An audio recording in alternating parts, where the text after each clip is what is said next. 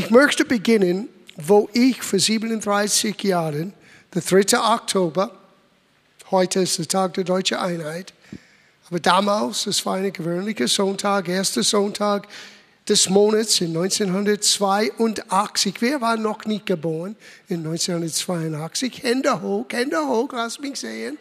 Aha. Einige waren gerade als Babys auf der Welt. Einige waren noch nicht da. Und ich war damals 28 Jahre jung. Meana war noch nicht 26. Sie war 25 Jahre jung damals. Ihr Geburtstag kam ein paar Tage später. Und wir wussten nicht damals, was auf uns zukäme. Wir wussten nur vom Beginn des Jahres an, vom Januar 82, in diesem Jahr sollten wir, damals hieß das Wort des Glaubens Christliches Zentrum beginnen. Wir dachten, wir werden eine Art Bibellehrzentrum bleiben. Ich wollte nicht Pastor sein. Ich wollte viel lieber das Wort geben und Tschüss sagen. Das ist, was ein Bibellehrer tut. Er kommt und geht, er unterrichtet, er inspiriert, er informiert und sagt Wiedersehen. Ein Pastor aber ist ein bisschen anders. Er bleibt. Und er lebt mit den Menschen und geht durch das Leben mit den Menschen, durch unsere Freude, durch unser Leid, durch unser Lachen und durch unser Weinen. Was ich nicht damals verstanden habe, ist, was für ein Privileg und was für eine Freude das ist, das Leben in der Tiefe mit vielen, vielen, vielen, vielen Menschen zu teilen. Frank hat das erwähnt. Es sind Hunderte, Tausende, die rein und rausgegangen sind. Einige haben hier Glauben entdeckt. Einige haben ihre Berufung entdeckt. Einige sind in aller Welt ausgegangen. Und für mich und für Meana, für uns als Gemeinde, es ist immer eine große Vorrecht, wenn wir jemandem helfen können in ihrer persönlichen Beziehung zu Jesus. Aber was ich damals gelesen habe, möchte ich heute Morgen nochmal lesen. Es ist Matthäus Evangelium Kapitel 16, Vers 18. Petrus hat gerade diesen großen Einblick gewonnen. Jesus hat gefragt, die Menschen sagen vieles über mich, aber was sagt ihr? Wer bin ich? Und es war Petrus, der sagte damals, er hieß Simon, und er sagte, du bist der Christus. Du bist der Sohn des lebendigen Gottes. Und Jesus hat gesagt, du bist gesegnet. Simon, Bar Jonah, das heißt der Sohn von Jonah. Weil Gott selber hat dir das gezeigt. Und du bist jetzt Petrus. Das Wort im Griechisch heißt ein kleinen Stein. Aber auf diesen Felsen, was war der Felsen? Die Offenbarung, wer Jesus wirklich ist. Dass er Herr der Herren ist, König aller Könige ist. Er sagte hier, du bist Petrus, aber auf diesen Felsen will ich meine Gemeinde bauen. Und die Pforten der Hölle sollen sie nicht überwältigen. Diese Gedanken, diese Aussage, ich will meine Gemeinde bauen, hat in sich Bestimmung und Entschlossenheit. Und ich muss euch sagen, Gemeinde war Gottes Plan von Anfang an. Das Wort Gemeinde hier, Ekklesia aus dem Griechischen, heißt die Herausgerufene. Und wenn man den Rest des Neuen Testaments wegschmeißt, nur das Evangelium anschaut, man könnte denken, well, nur an Jesus zu glauben reicht mir schon. No, wenn du das Neue Testament genau anschaust, Gott hat dich eingepflanzt, nicht nur herausgerufen aus der Welt, sondern hineingepflanzt in seine Familie und das nennt er Gemeinde. Und Gemeinde ist einen tatsächlichen Ort, wo man kommt, rein und raus geht, wo man hört das Wort, wo Gott uns begegnet und uns verändert. Für Jesus, das war Bestimmung. Ich will meine Gemeinde bauen. Ich muss sagen, leider viele Christen leben nicht aus der Bestimmung Gottes. Die leben aus der Wünsche oder Gefühle, Bequemlichkeiten, was mir passt. Ich habe das erwähnt am Beginn der Gottesdienst damals. Ich war Musiker, Marianne war Schauspielerin, hat gerade mit ihrer Karriere angefangen. Und wir dachten, wenn wir Gemeinde bauen, wenn wir mitbauen, wenn wir in dieses Projekt hineinsteigen, was Gott für uns hat, dann müssen wir all das abgeben. Was uns überrascht hat, ist, Gott hat das alles zurückgegeben und noch so viel mehr. Und das alles nicht für unser Talent und Begeisterung, sondern für ein Segen für jemand anderen. Und wir dürften unser Glauben mit Menschen teilen durch die Gaben, die Gott uns gegeben hat. So ist unser Gott. Aber damals, wir dachten, okay, mit unseren Plänen für unser Leben ist Feierabend. Jetzt gehen wir Gottes Weg für unser Leben. Es war ein Gefühl von Bestimmung. Und Bestimmung ist ein, ein ganz wichtiges Wort, Destiny auf Englisch. Und wenn ich euch etwas geben kann heute Morgen, ist dieser Gedanken von Bestimmung, die dein Leben völlig verändert. Weil wenn du lebst aus der Bestimmung Gottes, das wird deine Entscheidungen formen, das wird deine Entschlossenheit eigentlich ankurbeln, das wird dir eine Möglichkeit geben, dieses Ausdauer auszuleben, dieses konstant zu sein im Leben, weil du kannst nicht verleugnen, was Gott begonnen hat in dein Leben zu tun, er wird das bis zur Vollendung bringen. So ist es nicht immer den nächsten großen Chance für mich auszusuchen, wo kann ich meine eigene Beförderung finden. Sieh, das ist das Geheimnis. Die Gemeinde ist da für dich, dein Leben zu bereichern, damit du zum Erfolg kommst. Die Gemeinde ist nicht da, dich zu fesseln am Sonntagmorgen und dass du ab und zu Amen sagst, wenn der Pastor einiges Gutes gesagt hat. Die Gemeinde ist da für dich für deine eigene Entwicklung, damit du lernst, was ist die Vorherbestimmung Gottes für dein Leben und nicht nur das, sondern dass du Erfolg in dieser Bestimmung Gottes kommt. Das war sein Plan vom Anfang an. Deswegen hat er gesagt, ich will meine Gemeinde bauen. Und die Pforten der Hölle kann es nicht aufhalten. Das heißt nicht, dass der Teufel nicht reinkommen kann. Nein, dass die Gemeinde rausgeht, wo der Teufel ist und seine Vorhöfe, seinen Türen sind nicht stark genug, uns zu widerstehen. Dass wir Licht bringen in der Dunkelheit. Dass wir nicht hier in vier Wände sitzen. Und dank sei Gott, wir haben vier Wände. Habt ihr gemerkt vielleicht den Umbau? Du denkst nach 37 Jahren, oh mein Gott, wir bauen nochmal um. Hey, das ist so ein Segen. Erstens, das ist Vorschrift wegen feuerpolizeilicher Vorschriften. Aber zweitens, für uns ist das so ein Segen, dass es uns ermöglicht ist, dass jemand das für uns tut. Wow! Damit wir hier uns versammeln. Aber ehrlich gesagt, was wir bauen, ist nicht ein Gebäude, ist nicht ein Programm, es sind Menschen sind Menschen, die lernen sollten, wer Jesus ist und was sein Plan und Absicht ist für jeder Einzelne. Und nicht nur das, sondern wie du lernst, in das hineinzureifen und Erfolg zu erleben in den Plan und Absicht Gottes. Klingt das gut? Willkommen in der Gemeinde. Now, lass mich einiges hier vorlesen. Weil das ist ganz wichtig, weil oftmals im Gemeindeleben, ich habe gemerkt, wenn wir nicht definieren, was wir meinen, Menschen hören allerlei Dinge. Ich rede über Apfel und sie sehen einen Apfelsiner. Und so wir reden einander vorbei, weil wir haben nicht verstanden, um was es geht. Wenn ich das Wort Erfolg erwähne, es kann unterschiedliche Dinge meinen für unterschiedliche Menschen.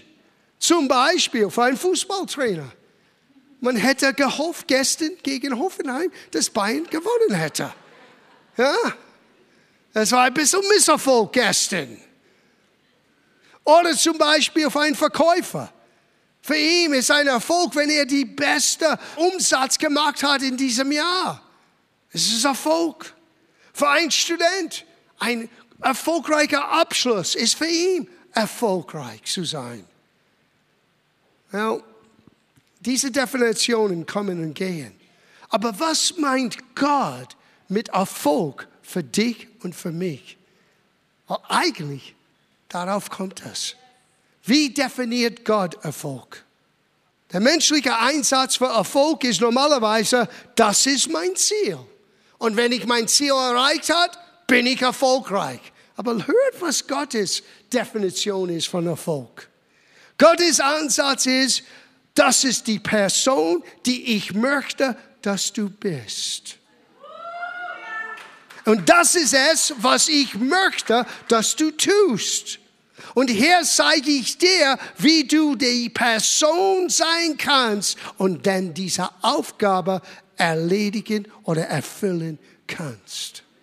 Gottes Definition von Erfolg ist nicht das Tun zuerst, es ist das Sein. Das ist die Veränderung deines und meines Charakters. Wenn Gott kann aus uns solche Menschen machen, die ihm gefallen, dann unser Tun ist vorher bestimmt zum Erfolg. Na, lass mich das vorlesen. In Römerbrief. Hier wirst du das kennenlernen. Es ist Römerbrief Kapitel 8, Vers 29. Denn welcher er, er redet hier von Gott, denn welcher Gott hier zuvor ersehen hat, die hat er auch vorherbestimmt, den Ebenbilder seines Sohnes gleichgestaltet zu werden. Lass mich das ein bisschen enträtseln. Gott sieht das Ende, bevor es begonnen hat. Ich weiß, das ist schwer für uns. Wirklich schwer. Ich sage immer, es ist wie dieses Stück Papier. Wenn du schaust dieses Stück Papier an, so, du siehst nur, was vor deinen Augen ist. Und wenn du das nächste lesen möchtest, wenn du auf diesem Papier stehst, musst du den nächsten Schritt machen. Aber Gott steht über die Zeit und schaut runter. Er sieht das Anfang und das Ende gleich. Und weil uns, er uns vorher erkannt haben, sieh, bevor du geschaffen wurdest, bevor du geboren wurdest, Gott hat dich erkannt. Gott kennt dich. Er weiß deine Stärken und deine Schwächen. Er weiß genau, wie du tickst. Er weiß genau, wie dein Leben erfüllt sein kann. Besser, als du dich selber kennst.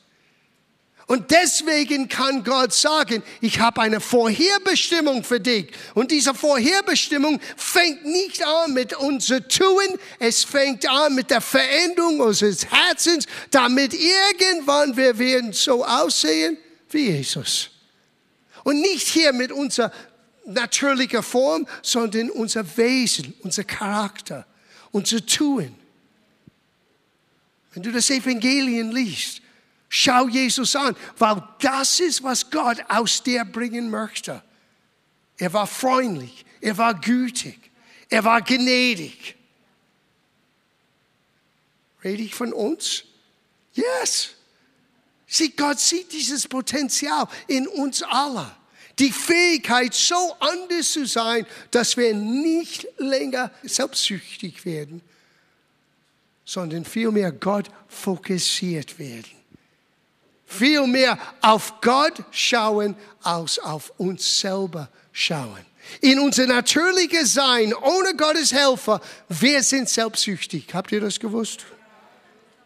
Aber wenn wir Gottes Gnade Raum geben, er beginnt uns zu verändern. Warum? Wir sind vorher bestimmt, gleichgestaltet zu sein mit Jesus. Und Jesus ist der Erstgeborene unter viele Geschwister. Deswegen können wir singen, du bist mein Jesus. Wir gehören zur Familie. Er ist unser großer Bruder. Er ist unser Herr, unser Heiland, unser Meister, aber er ist auch dein großer Bruder. Und wir dürfen zu unserem großen Bruder aufschauen und sagen, gleich wie du werde ich auch sein, wenn ich erwachsen bin. Und ich meine nicht in Alter, ich meine in Reife. Es geht weiter. Es heißt hier, welche er aber vorher bestimmt hat, die hat er auch berufen. Du bist berufen. Du hast einen Ruf auf dein Leben. Ja, ich bin nichts Besonderes. Ich auch nicht. Aber das endet nicht an der Tatsache, dass du bist von Gott berufen. Und wenn du Gottes Ruf folgst, bist du doch besonders. Wirst du etwas Außergewöhnliches tun, nicht wegen dir, sondern wegen der Berufung Gottes auf dein Leben. So, du bist nicht nur vorherbestimmt, du bist berufen. Und welche er aber auch berufen hat, die hat er auch gerechtfertigt. Wisst ihr, was das bedeutet? Das werden wir feiern heute Morgen, wenn wir diesen kleinen Kelch nehmen und daraus trinken. Es repräsentiert sein Blut. Sein Blut, sein Leben, die für uns ausgegossen ist, hat aus uns sündiger, fehlhafter, begrenzter Menschen uns jetzt vor Gott als Söhne und Töchter Gottes gemacht. Gerechtfertigt heißt, du bist jetzt mit einer rechten Beziehung mit Gott. Das steht gar nichts dazwischen. Gar kein Schuld, gar keine Angst, gar, gar kein Grund für Minderwertigkeitsgefühle. Du bist gerechtfertigt. Und das hat Gott für dich getan. Das hast du nicht ausgearbeitet bekommen aus Lohn. Nein, das ist ein Geschenk Gottes.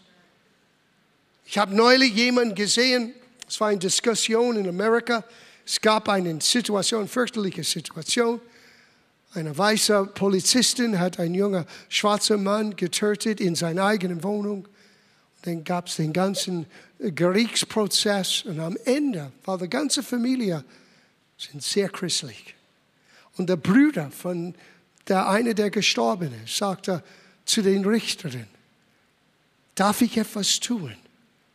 Ich möchte die Angeklagte, sie wurde gerade schuldig befunden, ich möchte sie umarmen und sie vergeben und sie sagen, dass ich sie lieb habe. Das haben sie am Kamera gehabt. Und sie, er hat das getan. Am Ende von den Urteil, sie hat zehn Jahre bekommen ins Gefängnis für diesen Straftat. Denn die Richterin steht auf, eine schwarze Frau, und gibt dieser Frau, dieser weiße Frau, ein Bibel und sagte für die nächsten zehn Jahre, das ist deine Aufgabe, ihn zu kennen, der dir Gnade geben kann. Und hat sie umarmt. Ich habe so etwas nie gesehen. Now, in Amerika, die haben das groß diskutiert. Und eine, ich verstehe, in Amerika, es gibt so viele Probleme wie in jedes Land, bestimmt mit Schwarzen und Weißen. Und es gab zwei schwarze Männer, die haben einen Kommentar dazu gegeben.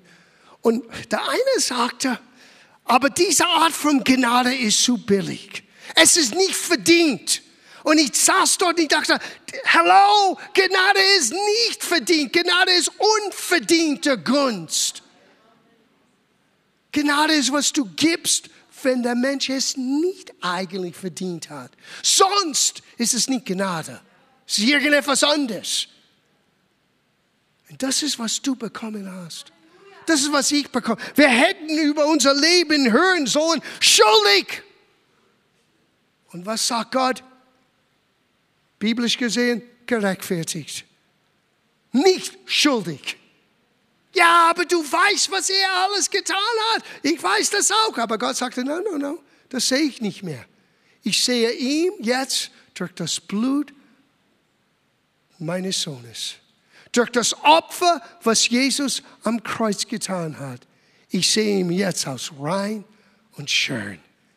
Und nicht nur das, nicht nur bist du gerechtfertigt, welche er aber gerechtfertigt hat, die hat er auch verherrlicht.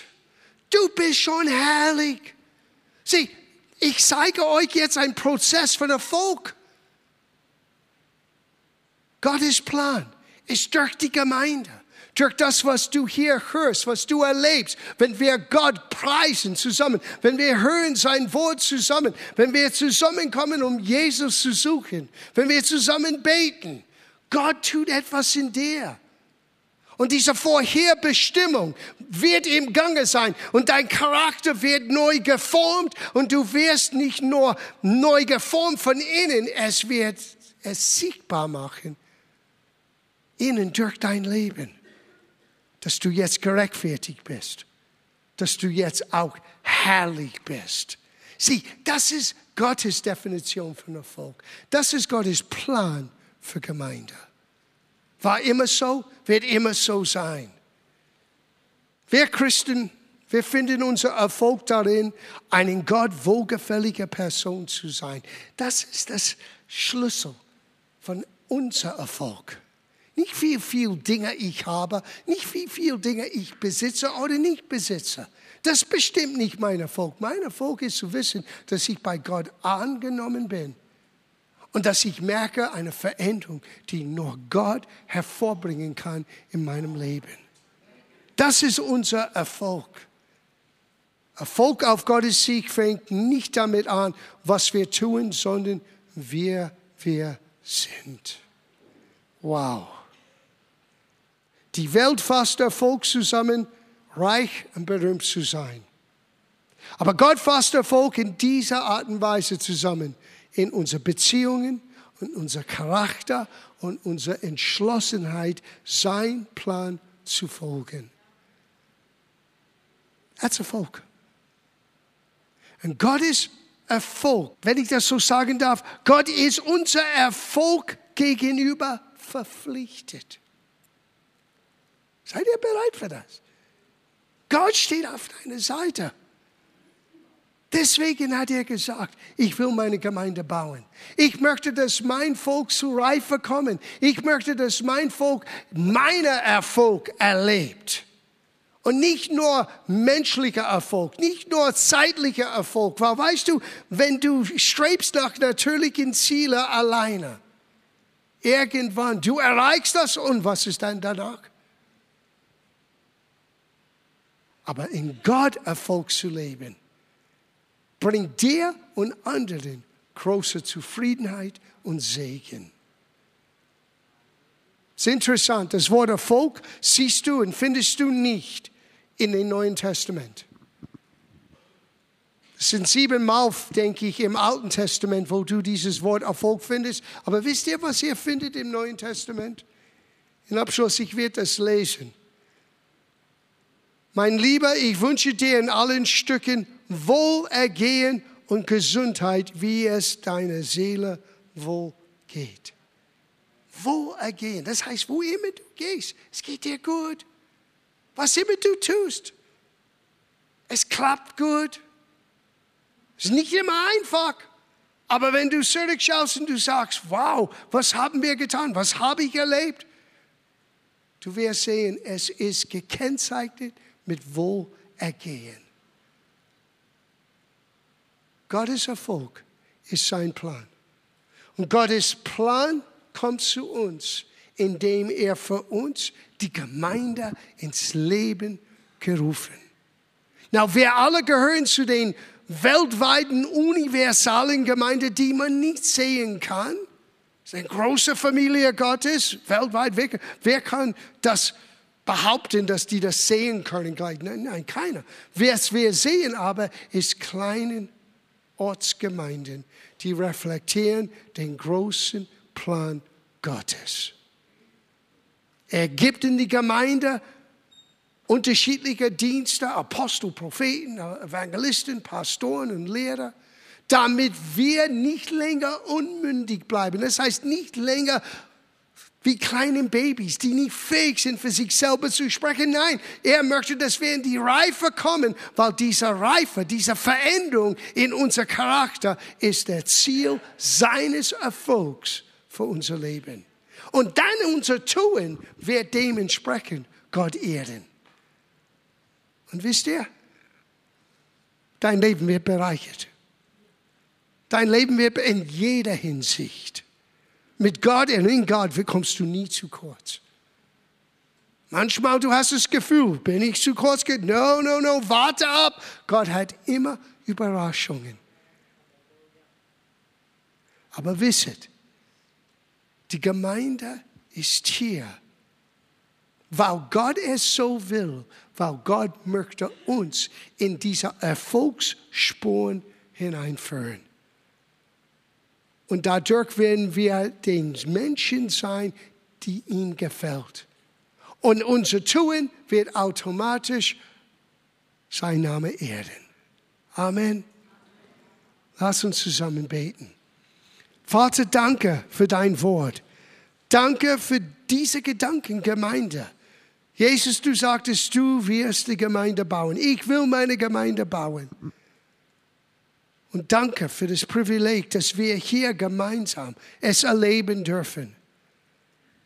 Und Vater, ich bete, dass jeder Einzelne, der vielleicht es noch nie gesehen hat, wie wichtig es ist, zu wissen, wo gehöre ich hin? Wo kann ich immer hingehen? Wo kann Gott an mein Leben arbeiten? Wo kann ich lernen, Gottes Erfolg zu erfahren? Dass sie es begreifen heute Morgen. Und dass du uns in diese Freiheit hineinbringst, wo wir zurücklehnen dürfen, wissend, mein Gott ist mir vorausgegangen. Mein Gott bringt mir zu Erfolg. Er bringt mir an Ziel, was er für mein Leben hat. Aber es beginnt in mir mit ein veränderter Wesen. Die Ängste und Sorge und Bitterkeit und all das, was vielleicht mein Leben bisher geprägt hat, hat keine Macht mehr. Ich bin vorherbestimmt. Jesus ähnlich zu sein. Ich bin nicht nur vorherbestimmt, ich bin berufen. Ich bin nicht nur berufen, ich bin auch gerechtfertigt. Ich bin nicht nur gerechtfertigt, ich bin auch in Christus verherrlicht. Und jetzt möchte ich für ihn leben. Jesus, ich danke dir, dass du uns dieses Verständnis gibst, dass die Gemeinde ist nicht optionell, ist nicht eine Option im Leben, sondern es gehört zu deiner Bestimmung für unser Leben, damit wir in der Reife kommen können, wo du uns haben möchtest.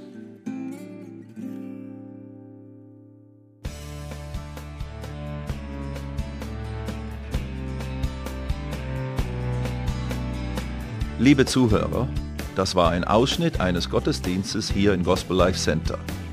Auf unserer Website www.gospellifecenter.de können Sie die Notizen für diese und andere Predigten nachlesen und sich über die Arbeit von Gospel Life Center informieren. Wir wünschen Ihnen Gottes Segen.